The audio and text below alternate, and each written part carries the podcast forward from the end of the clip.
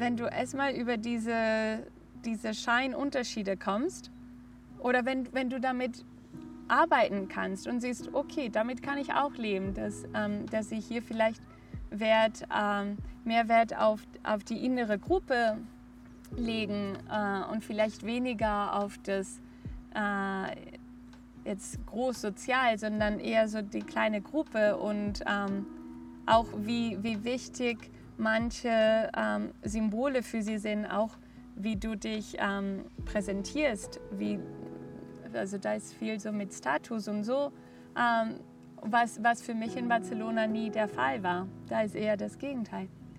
Aber wenn, wenn du ein bisschen drüber hinwegkommst und ähm, die Menschen besser kennenlernst äh, und auch besser kennenlernen willst und nicht dort aufhörst, wo du denkst, da passen wir nicht zusammen, dann merkst du, dass ähm, egal ob Brasilien oder mh, hm, Schweden oder China, die Menschen also können viel mehr zusammenfinden. Hallo und herzlich willkommen zurück hier auf DKS Berufungsreise Season 2 Nummer 2.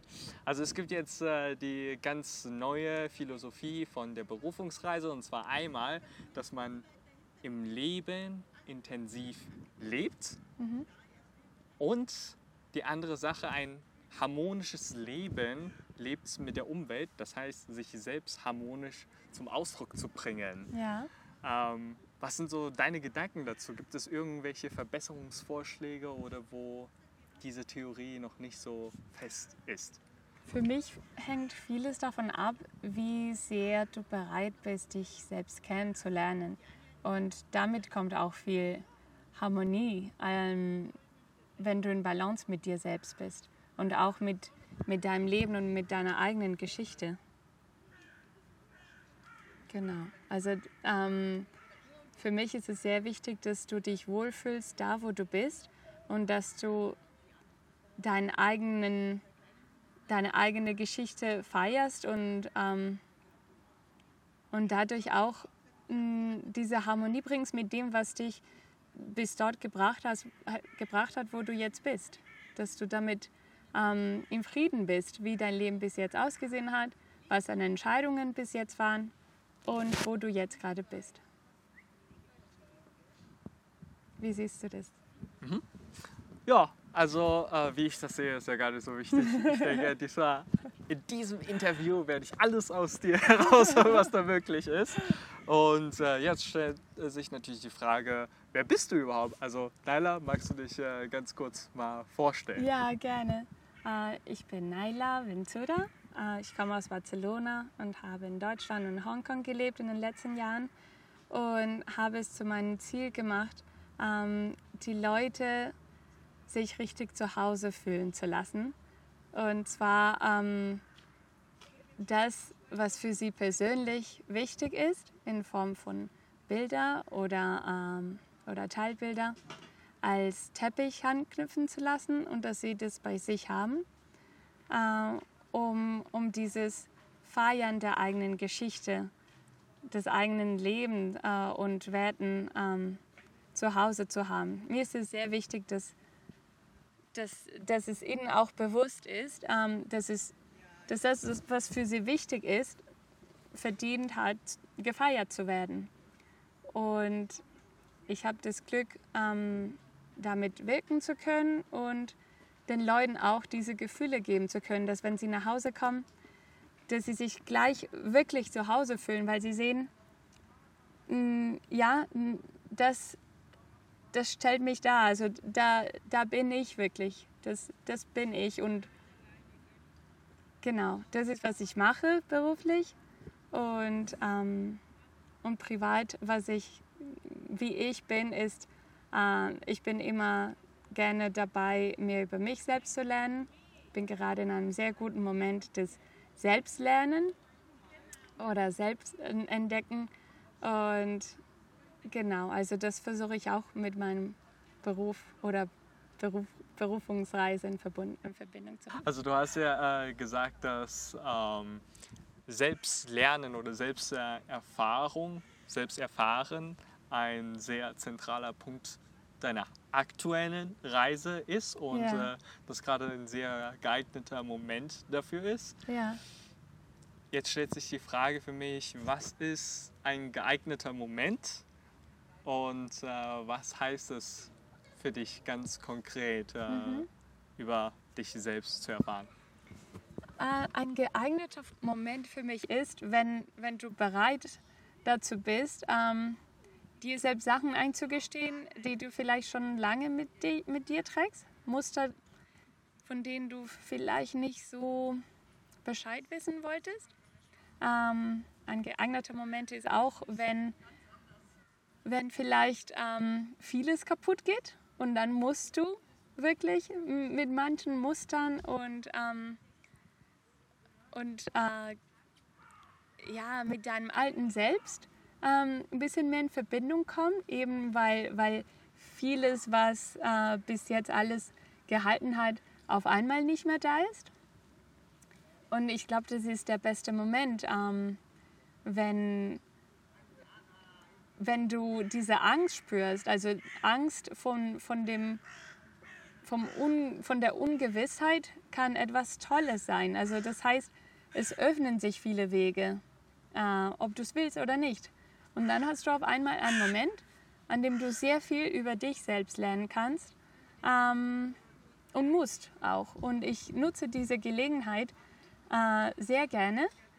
Ähm, und du hast auch gefragt, wie das für mich aussieht. Ähm, es, sieht es sieht nicht immer gleich aus, aber vor allem ähm, sieht es so aus, dass, äh, dass ich mit mir selbst ähm, besser klarkomme, mit dem Guten, mit dem Schlechten und dass ich nicht mehr versuche, irgendwie zu sein, wie ich denke, ich muss sein, sondern dass ich schaue und mich selbst frage, "Hm, wie bin ich? Also ähm, passt mir das gerade oder ähm, dass ich mir viele Fragen stelle und auch nicht unbedingt eine Antwort gleich wissen muss, sondern es geht mehr um die Fragen und um, ähm, um verletzlich sein zu können.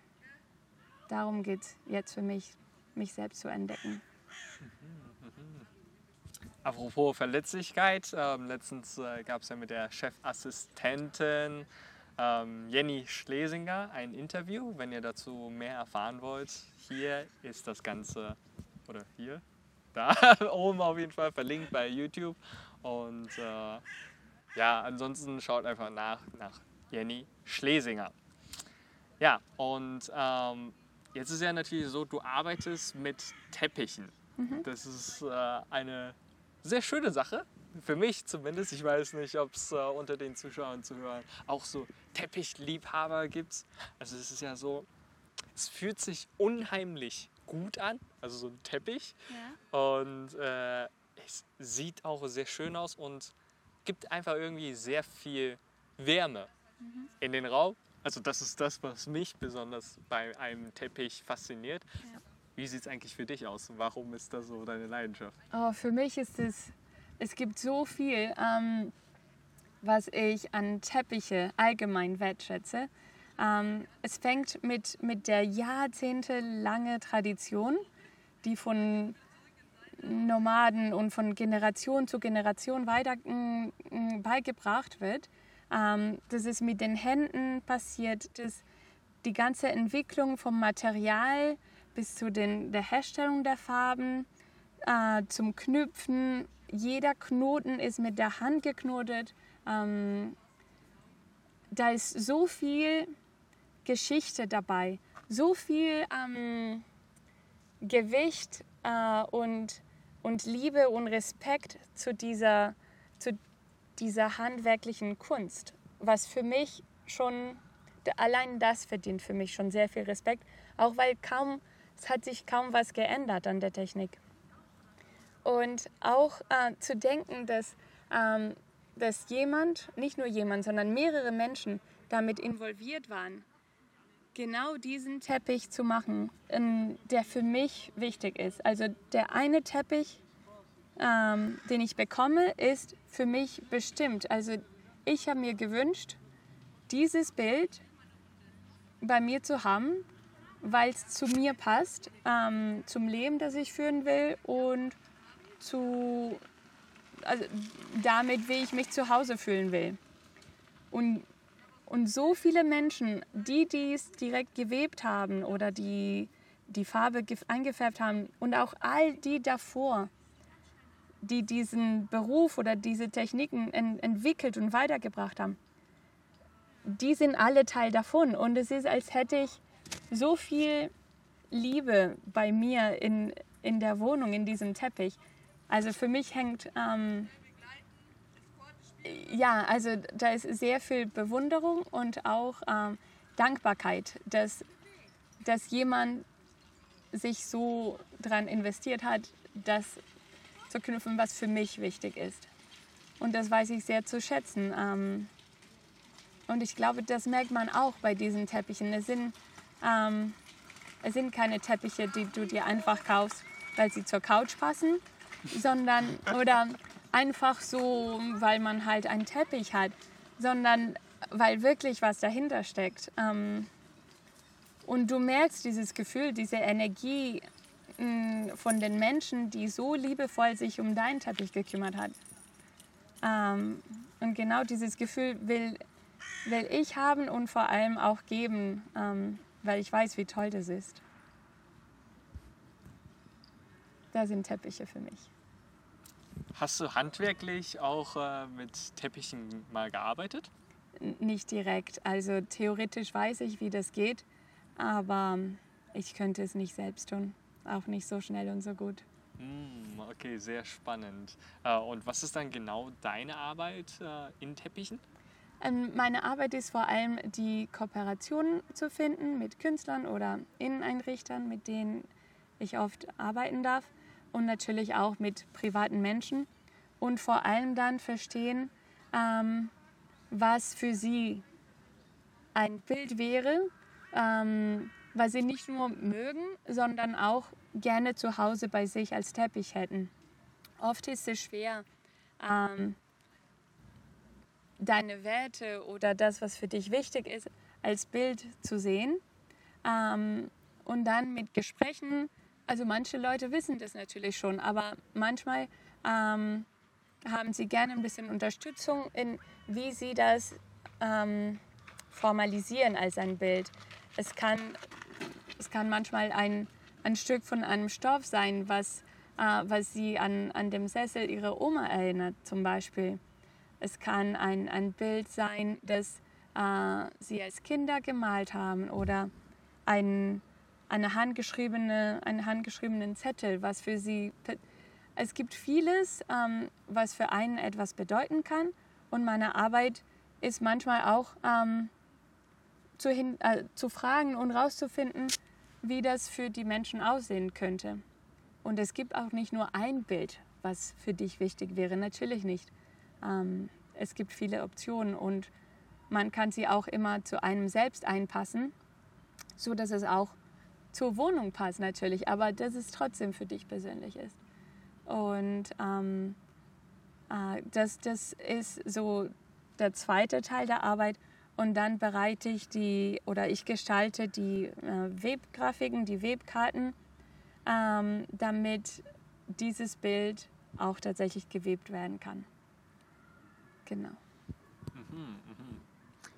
Okay, also ganz kurz hier an der Stelle zusammengefasst. Ähm, ein Teppich braucht ganz viele Menschen im Herstellungsprozess. Also einmal wegen des Stoffes selbst, mhm. die Handwerkskunst aus dem Stoff ähm, einen Teppich zu gestalten und äh, auf der anderen Seite auch Künstler, ähm, die beispielsweise diese Grafik äh, gestalten und natürlich auch ähm, Unternehmer, die das Ganze zusammen verbinden. Also ein Teppich ist sehr viele Menschensarbeit dahinter ja. mit Liebe ja. und äh, auch das, was dem Teppichkäufer dann äh, entsprechend äh, berührt und äh, wie ich das Gefühl auch dann habe, es ist so warm, weil wahrscheinlich so viel Liebe in deinen Worten mhm. äh, da drin steckt. Ähm, das ist so eine gute Begründung. Äh, ich habe mich mal immer gefragt, so ein Teppich, da gibt es ja so viele unterschiedliche Preiskategorien. Ja. Ähm, so manche Teppiche, ich weiß nicht, 100 Euro habe ich glaube ich noch nicht so Mhm. direkt gesehen, aber so 1000 Doch, Euro, doch, 10.000 das geht. Euro, 100.000 Euro sogar. Ja. Was sind da eigentlich so die Unterschiede? Also meistens hängt es vom Material und von der Knotenzahl äh, ab. Ähm, es ist auch so, dass manche Firmen, die sehr groß sind, auch äh, große Marketingkosten haben und so weiter. Aber wenn man nur von den Herstellungskosten geht, ähm, es gibt ähm, unterschiedliche Techniken und je höher die Knotenzahl, das heißt wie viele Knoten in einem Quadratdezimeter oder Zentimeter sind, umso länger braucht es, um den Teppich zu machen, umso detaillierter ist es auch, weil die Knoten wie Pixel verstanden werden können und dann hast du eine höhere Auflösung sozusagen oder äh, kleinere Details können ähm, geknüpft werden. Ähm, das ist aber nicht der einzige Grund. Es gibt auch Materialien, die äh, entweder äh, von der Verarbeitung oder von der Ernte her viel schwieriger sind, ähm, viel kostbarer und auch seltener. Und die sind natürlich teurer und andere sind günstiger. Oder die, ähm, die Supply Chain ist schon so entwickelt, dass sie mittlerweile günstig sind.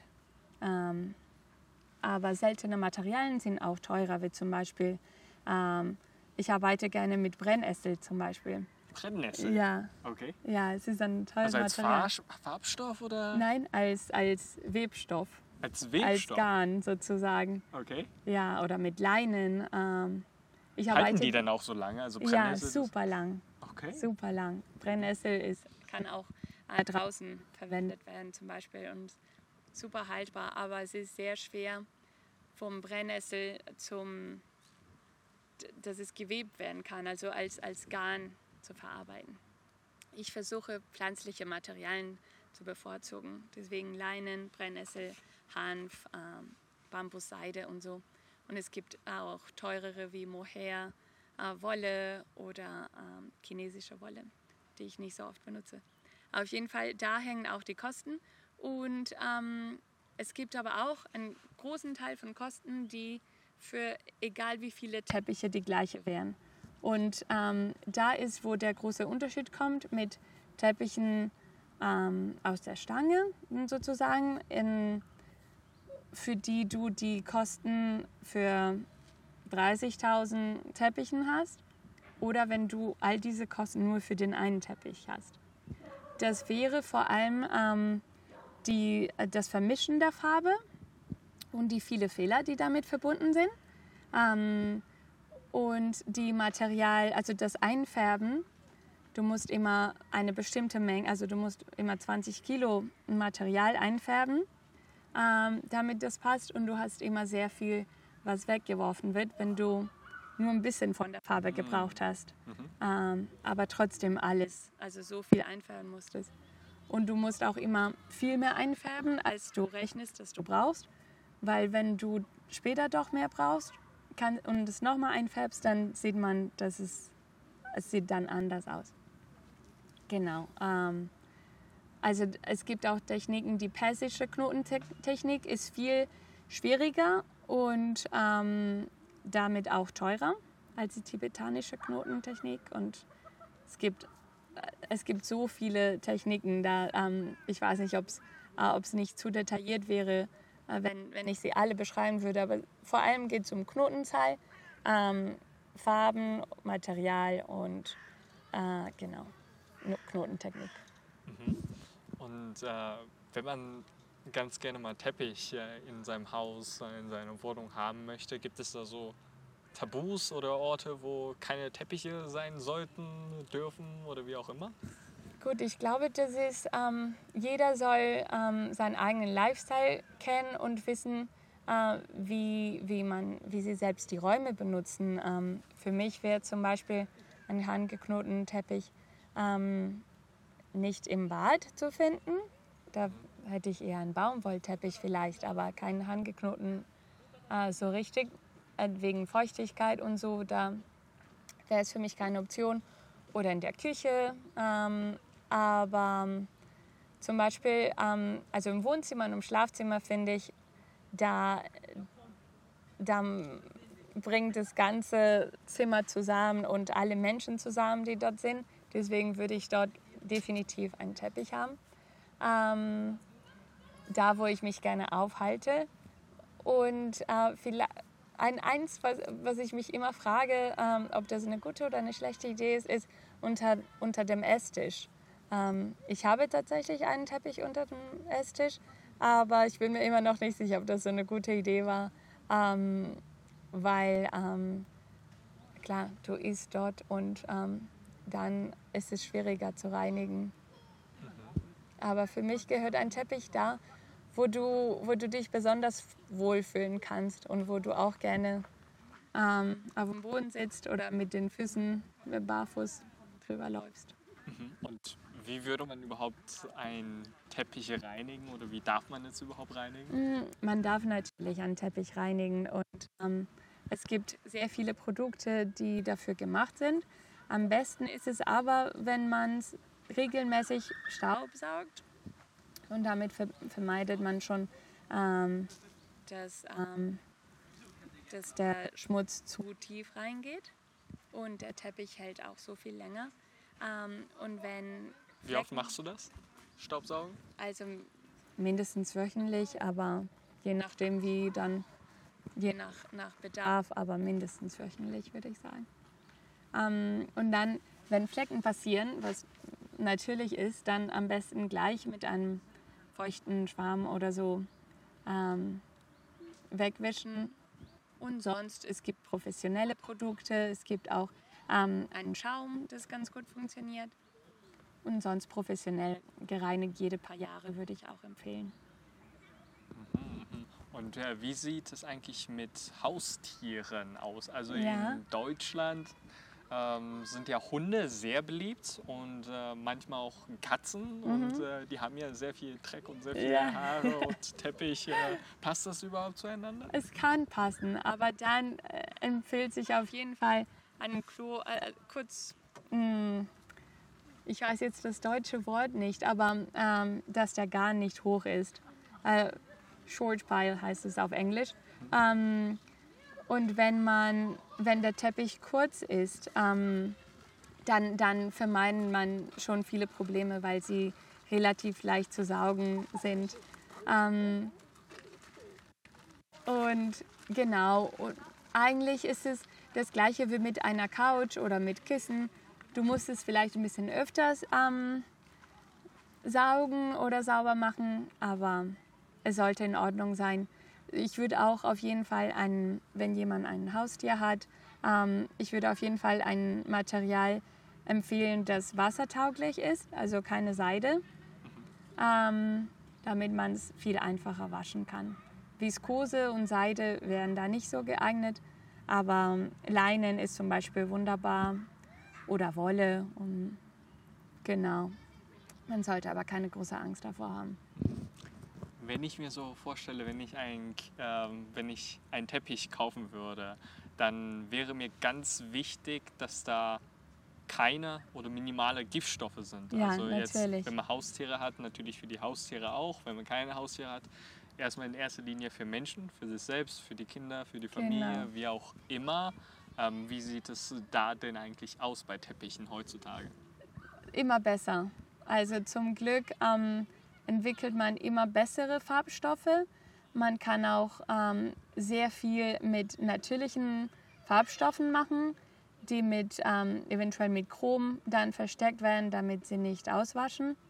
Ähm, es ist aber immer sicherer und immer ähm, zuverlässiger auch zu wissen, dass nicht nur, dass die Farben, die äh, benutzt wurden, sicher für Menschen und Natur und natürlich auch Tiere sind, sondern auch, dass, ähm, die, ähm, dass das Wasser, was dafür benutzt wurde, richtig entsorgt wird. Also da ist ein ganzes Prozess dahinter. Nicht nur die Farbe selbst, die Komposition selbst von den Farben, sondern ähm, wie dann ähm, die Farbstoffe, die unverbrauchte oder das Wasser, äh, das dafür benötigt wurde, dann entsorgt wird. Ähm, wie das richtig gemacht wird. Es gibt immer bessere Richtlinien oder strengere Richtlinien. In Indien und Nepal zum Beispiel, das sind die zwei, zwei sehr wichtige ähm, Teppichknüpfenländer. Ähm, und deswegen kann man heutzutage, also wenn man von einem ähm, Hersteller kauft, äh, von dem man sonst sicher ist, ähm, weil, weil er vielleicht bestimmte Zertifikate hat, dann kann man ganz, ganz ruhig kaufen. Es gibt auf jeden Fall die Möglichkeit, Giftstoffe zu vermeiden. Man sollte nur gucken, dass, dass sie zertifiziert sind und ähm, dass sie nicht allzu billig sind, weil billig heißt oft, ähm, den billigeren Weg zu nehmen und der ist manchmal leider mit auch billigen Farben, die vielleicht doch Giftstoffe haben, verbunden. Apropos Preis, wie kann man denn herausfinden, ob das jetzt ein guter Preis ist oder ob das jetzt ein billiges Produkt ja. ist? Ähm, ich glaube, man kann sich vielleicht erstmal die Frage stellen, nicht nur für Teppiche, sondern für alles. Ähm, wie viele Menschen waren damit involviert, dass ich jetzt dieses Produkt habe? Und wie viel Zeit haben sie womöglich damit investiert, auch wenn man es vielleicht nur grob einschätzen kann? Und was ist mit Transport, was ist mit Verpackung? Wie, wie viel hätten all diese Menschen bekommen sollen, dass es ein fairer Preis ist? Und ähm, wenn es wenn, zu billig ist, dann denke ich, wie, wie ist die Sache überhaupt gemacht worden? Kann das so günstig sein und dass die Menschen, die das gemacht haben, trotzdem für ihre Arbeit bezahlt wurden? Ähm, will ich überhaupt etwas haben, ähm, was vielleicht mit Leiden verbunden war? Äh, oder will ich lieber ganz drauf verzichten? Also mit dem Preis kann man sich immer, glaube ich, ein bisschen hinterfragen, ähm, was musste passieren dafür, dass ich jetzt dieses Produkt hab, habe oder haben kann. Und äh, natürlich kann man immer fragen im Laden, ähm, wo kommt das her oder äh, wie, viel, wie viel Arbeit ist damit verbunden, wie viele Stunden kann man sich vorstellen und ähm, genau, und dann muss jeder für sich entscheiden, glaube ich, ob es einem wert ist, ähm, das Geld zu bezahlen, was vielleicht ähm, fairere äh, Preise hat oder, oder eben, ob man damit leben kann, dass, dass es vielleicht zu billig ist, um gut zu sein. Gibt es da so eine grobe Orientierung, durchschnittlichen Preis? Mit Teppichen? Ja, mit Teppichen pro, ich weiß nicht, in pro welcher Quadratmeter Einheit? zum Beispiel. Quadratmeter? Mhm. Ich würde sagen, ähm, alles, was weniger als 100 Euro pro Quadratmeter ist, ist sehr fragwürdig. Ähm, natürlich gibt es Teppiche, die vielleicht flach gewebt wurden, die gehen viel schneller. Oder handhafted sind auch viel ähm, schneller zu machen. Aber trotzdem, wenn man, ich arbeite vor allem mit handgeknotete, deswegen kann ich das ein bisschen besser einschätzen, aber wenn man sich vorstellt, dass in ungefähr so einem Quadratdezimeter, äh, so ein ähm, Quadratzoll 150 äh, Knoten drin sind und du überlegst dir, wie viele von solchen Quadratzollen in einem Teppich sind, wie viele Knoten das sind. Und also da, ähm, da musst du schon ein paar Stunden mehr einschätzen ähm, und auch einen höheren Preis. Aber ich würde sagen, grundsätzlich unter 100 Euro pro Quadratmeter ist schon ein bisschen fragwürdig. Mhm. Und nach oben gibt es oft keine Grenzen. Ähm, genau.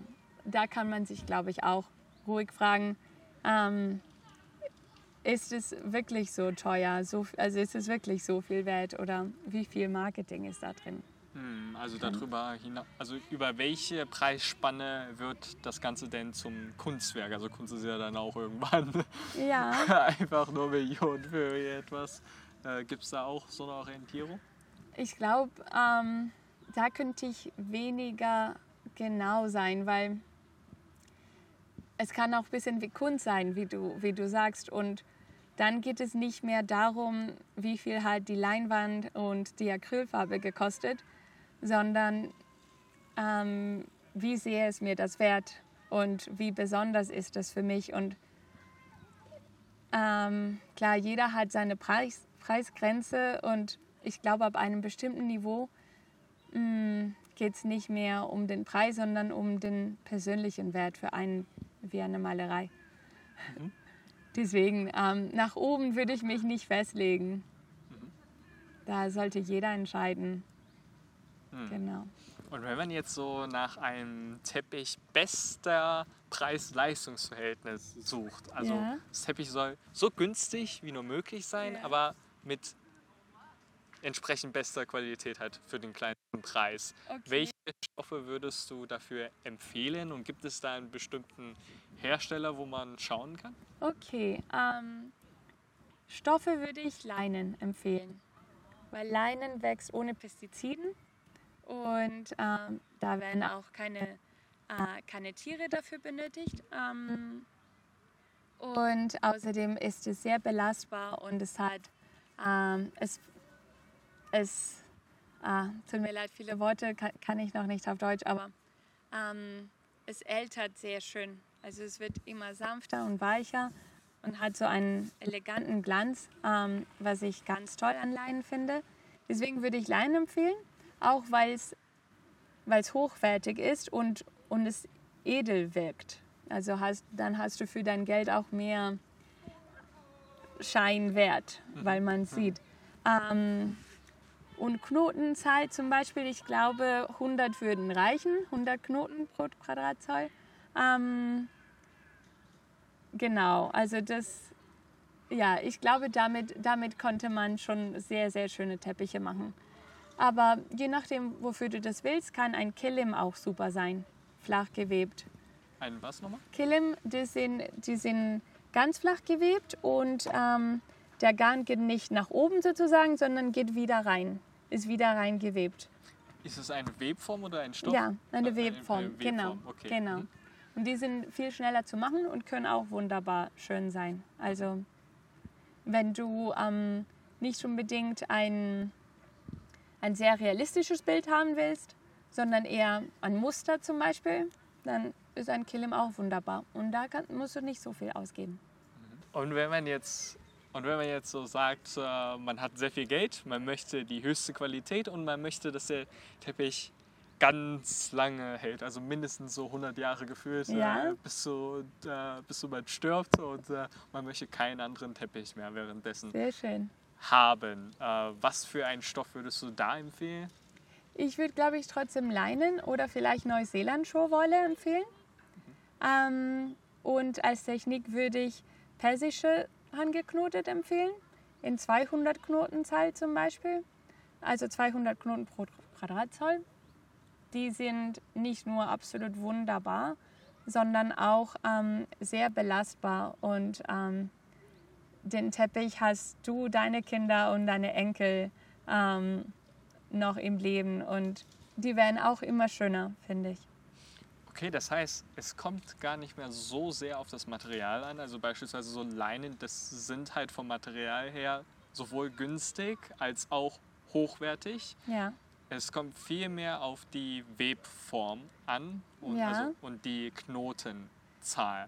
Viel, es, ja, das, das, es kommt viel dra sehr drauf an, aber es gibt auch Materialien, die ich gar nicht empfehlen würde, vor allem wenn es um Belastbarkeit ähm, geht Viskose zum Beispiel ähm, oder, oder Bambusseide vielleicht sogar. Chinesische Seide wäre ein bisschen belastbarer, obwohl ich mit der Herstellung nicht so einverstanden bin. Deswegen versuche ich das zu vermeiden.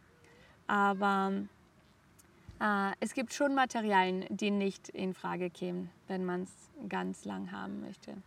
Aber die Knotenzahl ähm, ist ein bisschen wie ähm, wie ein hochwertiger Stoff oder nicht. Also ähm, wenn, wenn der Stoff äh, richtig verarbeitet wurde, kann Baumwolle sehr lang halten oder eben sehr kurz, je nachdem, wie dicht es ist oder ähm, wie gut verarbeitet es ist.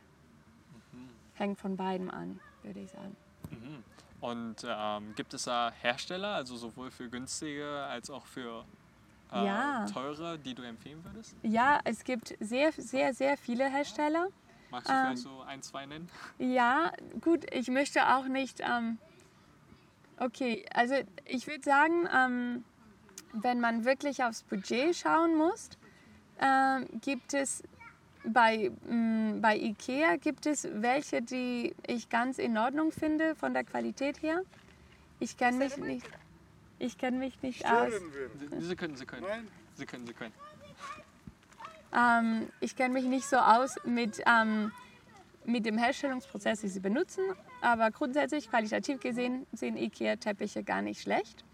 Äh, wahrscheinlich, weil die Mengen auch äh, da sind.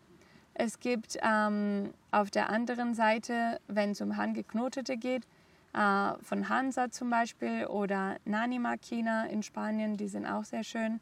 Ähm, oder The Rock Company, das sind drei Firmen, die ich sehr gerne mag. Und sie arbeiten in einer sehr ähnlichen Art wie ich, was Material und Qualität angeht. Und natürlich kann ich gerne auch meine Firma empfehlen. Ja. Also was ist deine Firma? Also deine Firma werden wir natürlich unten in den Show Notes bzw. in der äh, YouTube Description Box dann hinterlassen. Und wenn ihr Lust habt, könnt ihr es ganz gerne mal checken und äh, sei es auch für später. Da hat man ja schon mal so ein Bild, äh, wo man hinarbeiten könnte. Ja. Optimales Zuhause, was da alles so hinzugehört. Ein Hund und alles Mögliche vielleicht auch schon so mal geplant. Man sagt ja, wenn man so ein konkretes Bild vor Augen hat und konkret, wie es aussieht, dann ist es auch einfacher, dahin zu kommen. Ja, und äh, das war die Inspiration dazu. Es stellt sich für mich natürlich die Frage, wann kamst du das erste Mal in Kontakt mit Teppich überhaupt? Also das ist ja Ah. gar nicht mehr so üblich Ja, heutzutage, äh, einfach mit Teppich in Kontakt zu kommen und sich dann noch viel tiefer damit auseinanderzusetzen, weil die meisten Menschen, oh, ja, ein Teppich fühlt sich Ja, gut an, fertig.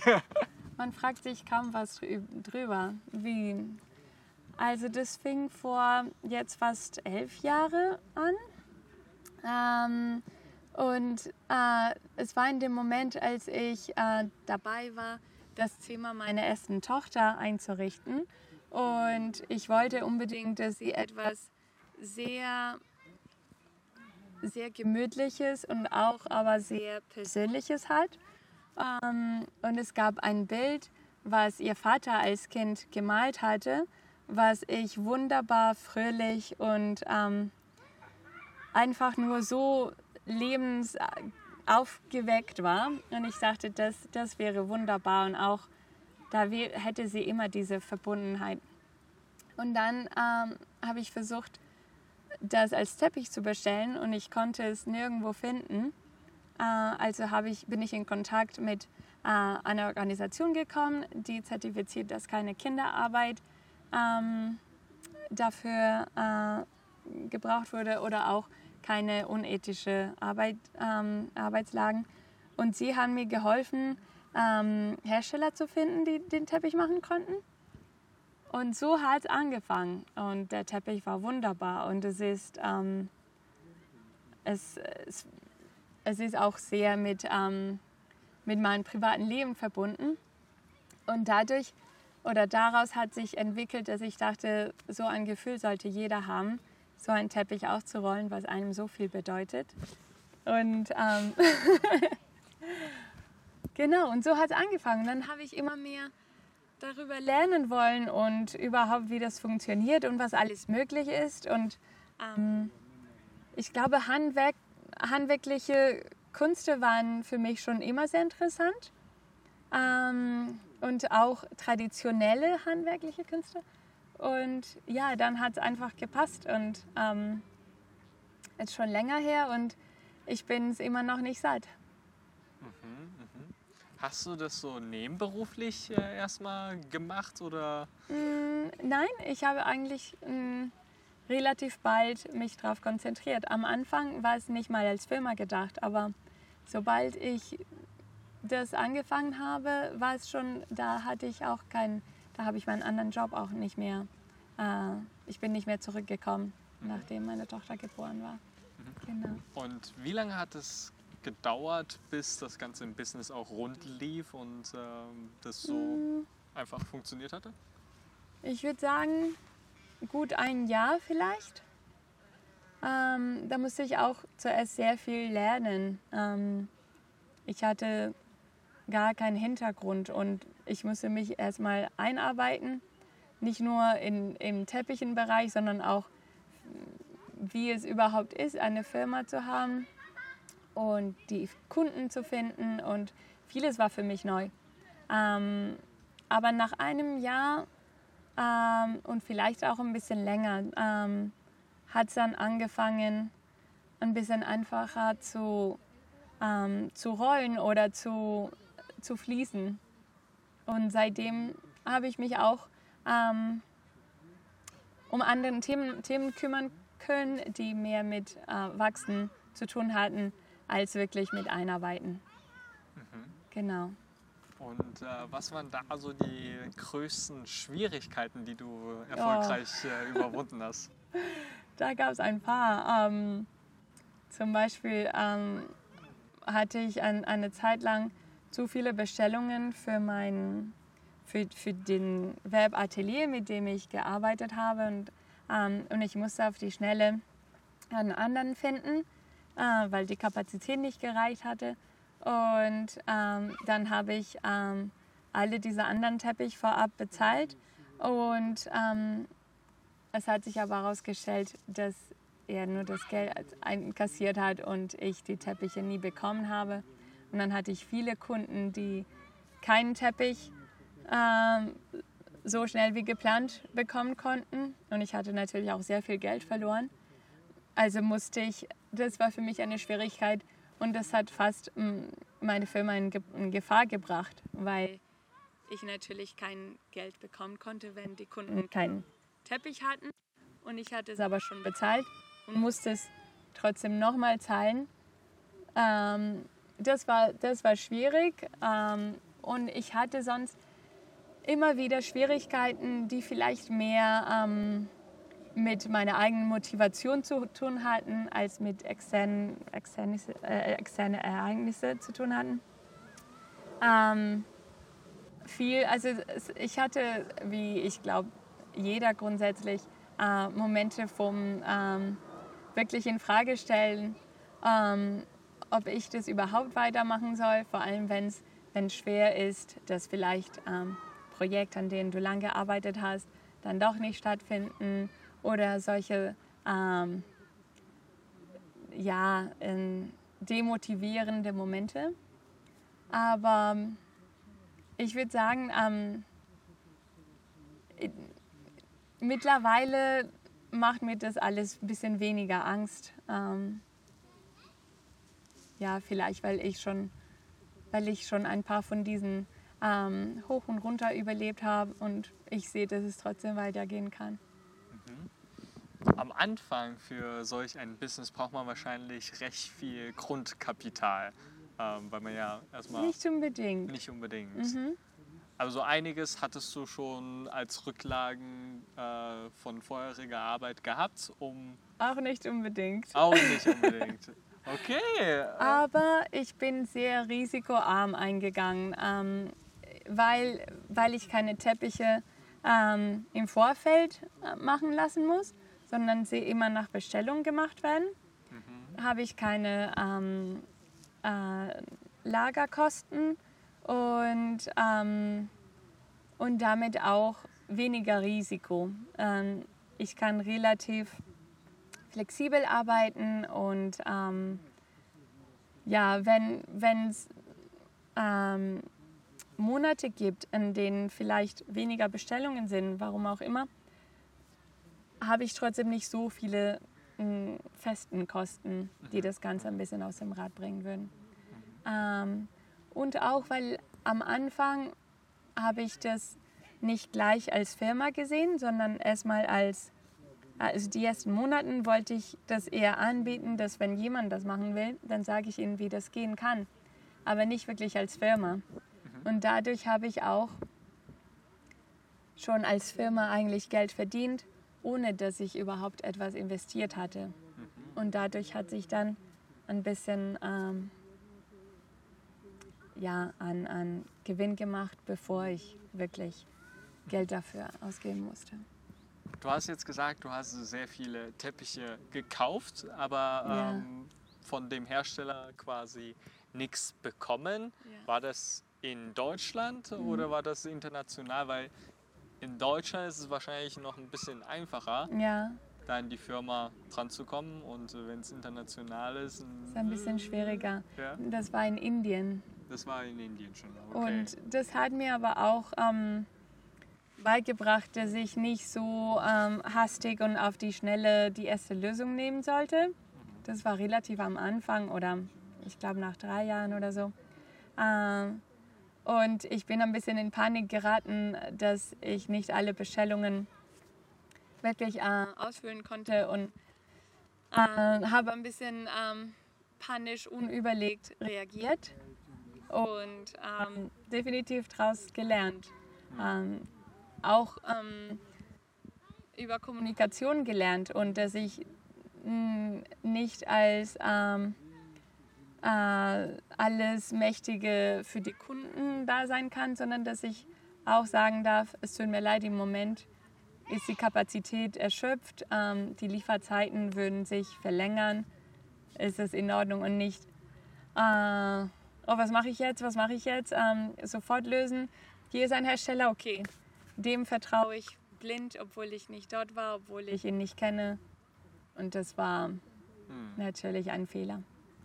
Und äh, du hast in- wahrscheinlich da auch jetzt mehrere Hersteller, äh, mit denen du zusammen Ja, kooperierst, als nur ein, oder? Ja, genau. Okay. Ja, Leute, also das sind halt schon äh, wichtige Themen für Selbstständige. Also ich kann das auch bestätigen. Ich hatte ganz kurz auch eine Firma mit einem Freunden ge- gegründet und das war auch so, wir hatten nur einen Partner gehabt. Und äh, wir hatten nur quasi einen, mit dem wir zusammengearbeitet haben und unsere Existenz hing natürlich dann von der einen Firma ab. Und das ist wahrscheinlich nicht die Ja, beste nicht. Sache. Wenn äh, bei dem einen irgendetwas schief läuft, dann ist man selber auch äh, tot oder halb tot. Und ähm, ja, für jeder, der gerade in die selbstständige Welt da reingeht, da auf jeden Fall mal schauen und ansonsten eben gerade auch noch mal welche hilfreiche Tipps dazu. Was warst du eigentlich, bevor du überhaupt Mutter geworden bist? Also was hast du da gearbeitet? Mm, Ich habe im Exportbereich gearbeitet. Ähm, Ich habe mich um bestimmte Ländern äh, im Vertrieb gekümmert und ähm, das hat mir auch sehr viel Spaß gemacht. Es hatte, ähm, ich durfte viel bewegen, äh, vor allem direkte Aktionen, die ich dachte zu dem Markt passen würden und so. Und da konnte ich mich auch immer ein bisschen äh, in den Markt ähm, rein, also reinarbeiten und verstehen, wie die Menschen dort funktionieren. Ähm, Sprachen sprechen, reisen, also das war auch super spannend. Ähm, und ich bin sehr froh, dass ich das machen durfte, bevor ich Kinder hatte. Ähm, genau, also es hatte immer mit Export zu tun davor. Und äh, was hattest du studiert? In, in, in also in, auf Englisch wäre International Commerce, ähm, internationaler Handel wäre es vielleicht auf Okay. Deutsch. Okay, okay. Und äh, das ist sehr interessant. Wie kamst du überhaupt auf die Idee, jetzt äh, im Handel, im äh, Export-Import unterwegs sein zu möchten?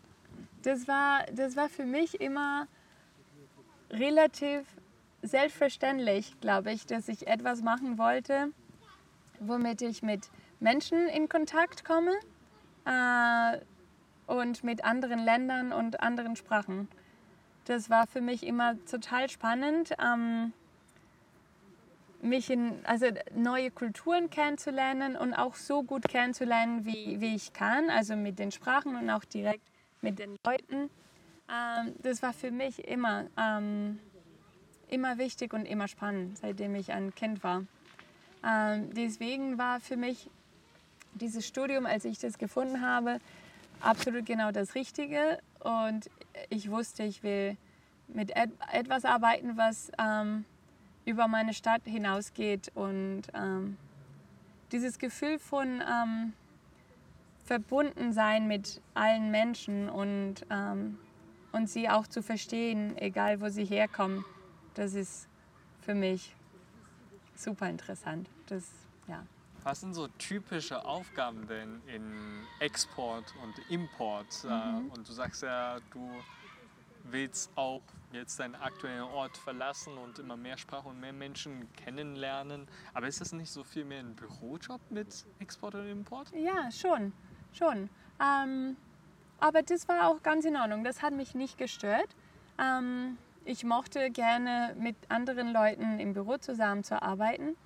Ähm, aber ich habe es auch immer genossen, wenn ich unterwegs war und ganz alleine zu anderen Märkten gegangen bin und mich erstmal mit Leuten dort getroffen habe ähm, und mm, Fragen gestellt, wie, wie ist das hier oder wie seht ihr das hier und äh, was ist so der Stil. Und ähm, also der, der Job an sich hatte natürlich auch viel mit ähm, Computerzeit und, und Zahlen und ähm, Ziele und so weiter zu tun, was vielleicht das Trockene dabei war. Ähm, aber trotzdem, also Machst du Mathe gut? ähm, so gut wie ich sein musste. ähm, aber Mathe habe ich nie groß genossen, muss ich sagen. Aber es hat ihr Dienst gedient und also, Mhm. genau. Okay. Äh, ich habe aber immer viel lieber an Aktionen gearbeitet und mir Sachen überlegt, die vielleicht für die eine Messe äh, gut wäre oder für den einen Importeur vielleicht eine Lösung wäre. Also das habe ich immer viel lieber gemacht, als mich um Excel-Tabellen gekümmert. Genau. Und äh, in was für unterschiedliche Export- und Importregionen warst du denn unterwegs? Hatte es immer was mit Teppichen zu tun schon? Gar oder? nicht. Gar nicht. Es Gar hatte nicht. mit äh, Porzellan und äh, Glasartikel zu tun. Mhm. Äh, ich war viel in Südamerika unterwegs und Zentralamerika und auch in Europa, äh, Benelux, Skandinavien und Spanien vor allem. Mhm. Das waren meine Gebiete. Wenn du jetzt in so vielen unterschiedlichen ja, Länder auch warst und äh, sowohl beruflich als auch privat, bist ja in einer ganz anderen Stadt auch aufgewachsen, Mhm. in einem ganz anderen Land. Ja, Also ich gehe ich jetzt zumindest mal davon aus, Barcelona hattest du ja vorhin ja gesagt. genau. Was sind so deine zentrale Erkenntnisse oder Oh. Dinge, die du da so für dich mitgenommen hast äh, auf diese ganz unterschiedliche Reisen?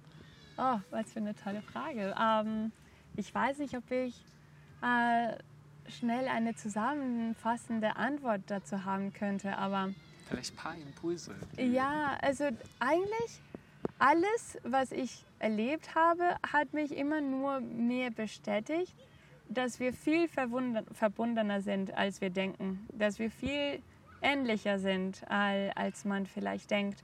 Ähm, es gibt natürlich ähm, Sachen, die, die dich vielleicht überraschen von einem Ort. Also ich fand immer zum Beispiel in Skandinavien, da ist so eine, eine gelassene Ruhe, äh, die, die vielleicht mit der Natur, Natur zu tun hat oder ähm, ich weiß nicht, aber da ist ein bisschen so diese gelassene Ruhe, die ich immer genossen habe.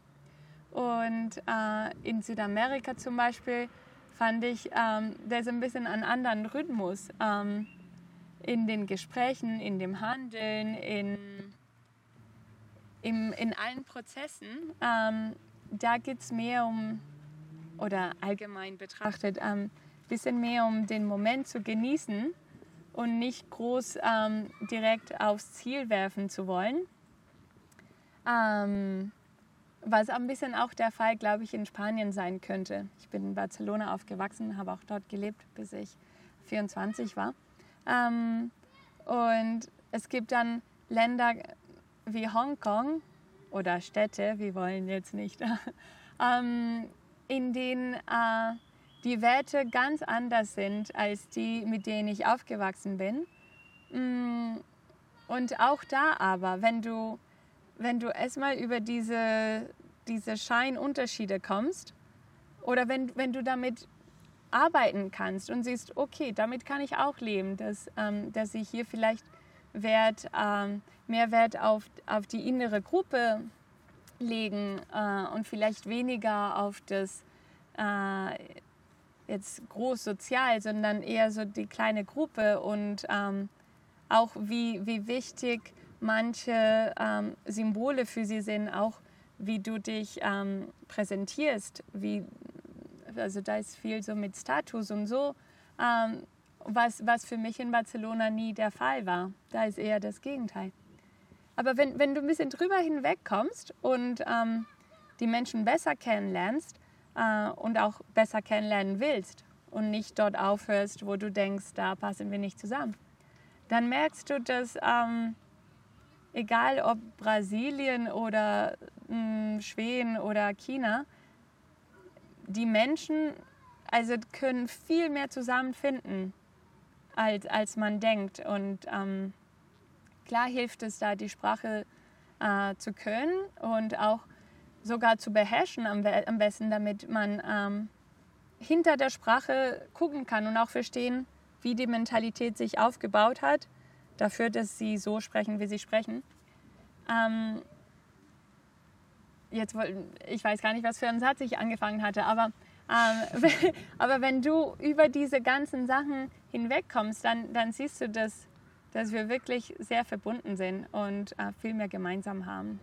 Du sagst jetzt über es, also wahrscheinlich die Kultur, ähm, wenn man da hinüber rauskommt, dann sind wir uns deutlich ähnlicher und verbundener. Ähm, wie kommt man aber darüber hinaus erstmal? Gibt es da so hm. welche Ratschläge, die du den Zuschauern, Zuhörern Ich glaube, indem man will. Indem man nicht annehmen will, ähm, ich weiß schon, wie du bist, ich kann dich schon gleich einschätzen und allein wie du aussiehst oder wie du sprichst, da weiß ich schon, was für ein Typ du bist. Äh, allein wenn man das erstmal zur Seite legen kann und auch ähm, indem es einem bewusst ist, dass wir alle solche ähm, Stereotypen sehen und auch sind und ähm, dass wir sie auch bei anderen finden.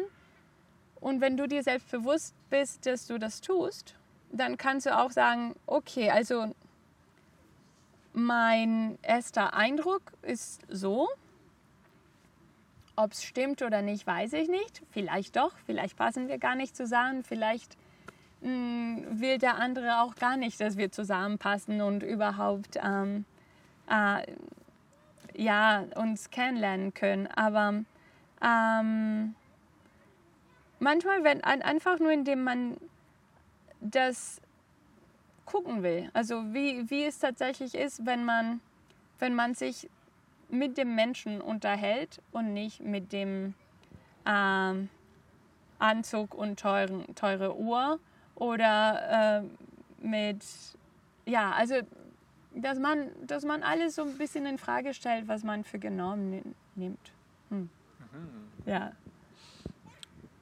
Du hast ja jetzt, äh, also du warst in sehr vielen unterschiedlichen Ländern und hast ja auch sechs Sprachen ziemlich gut gemeistert. äh, ist das vielleicht auch so ein Schlüssel, um darüber hinaus ja. zu kommen? Ja, natürlich, weil äh, wie gesagt, die Sprache baut auch äh, die Mentalität ein bisschen. Also wenn, wenn du eine Sprache lernst, dann lernst du die Worte, die zur Verfügung stellen. Und mh, mm, es kann sein, dass es für manche Begriffe viele Worte gibt, weil es ein Begriff ist, was sehr wichtig für die, für die Kultur ist. Und es kann sein, dass es manche Worte gar nicht gibt, ähm, weil es vielleicht nicht mal erwähnt werden muss. Und ähm, allein wie die Sätze gebaut werden, äh, fordert einen schon äh, oder zwingt einen dazu, entweder viel zu überlegen im Vorfeld, wie Deutsch zum Beispiel, finde ich. Du musst schon wissen, was du sagen wirst, bevor du anfängst. Und das ist für mich als Spanierin manchmal ein bisschen schwer, ähm, weil in Spanien kannst du den Satz so bauen, so ein ah. während du sprichst. oh, das geht ganz schön schnell. Und dann, ähm, genau. Und, aber das hat auch für mich etwas von der, also da versteht man auch ein bisschen, wie die Mentalität funktioniert. Ähm, und Französisch zum Beispiel, ähm, da sind viele, ähm,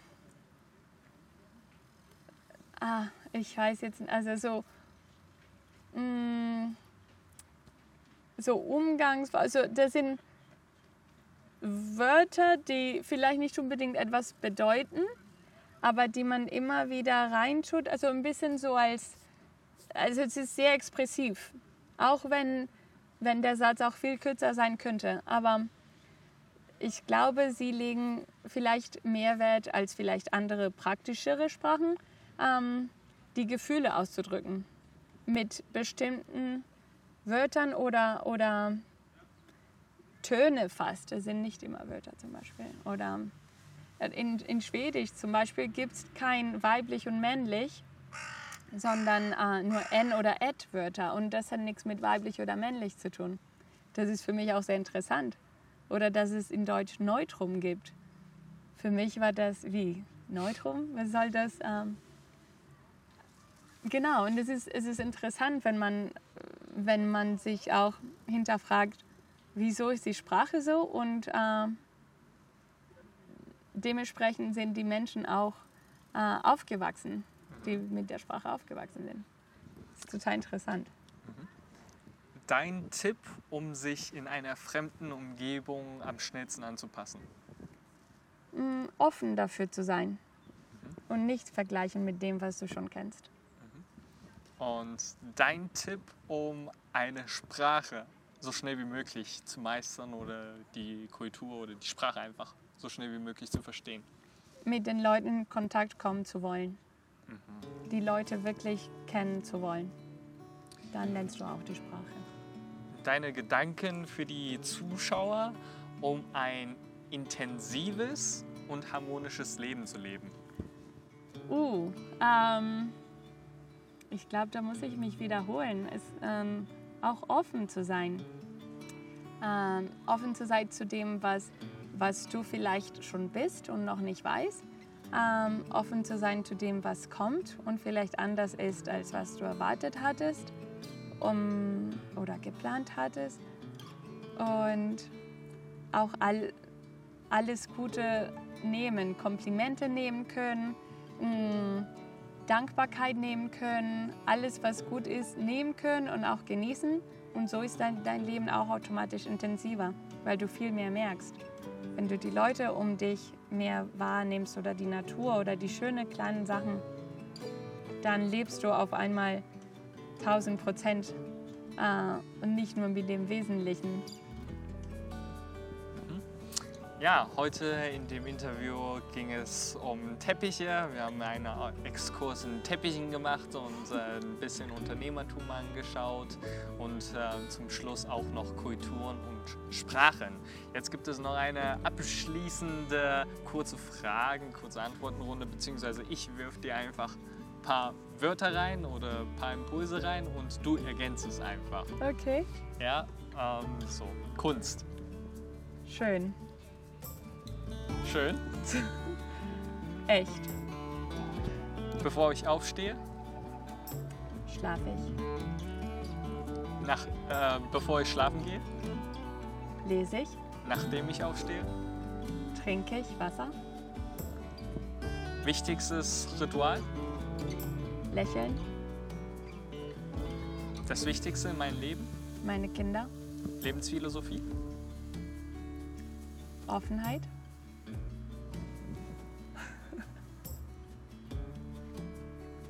Schönster Ort? Barcelona. Musik? Tracy Chapman. Essen? Gemüse. Kultur? Welt. Okay, ja, das war's schon. Ich bedanke mich ganz herzlich bei dir, liebe Danke Naila. dir. Und an alle Zuschauer und Zuhörer auch lieben Dank. Wir sehen uns. Bis dann und ciao.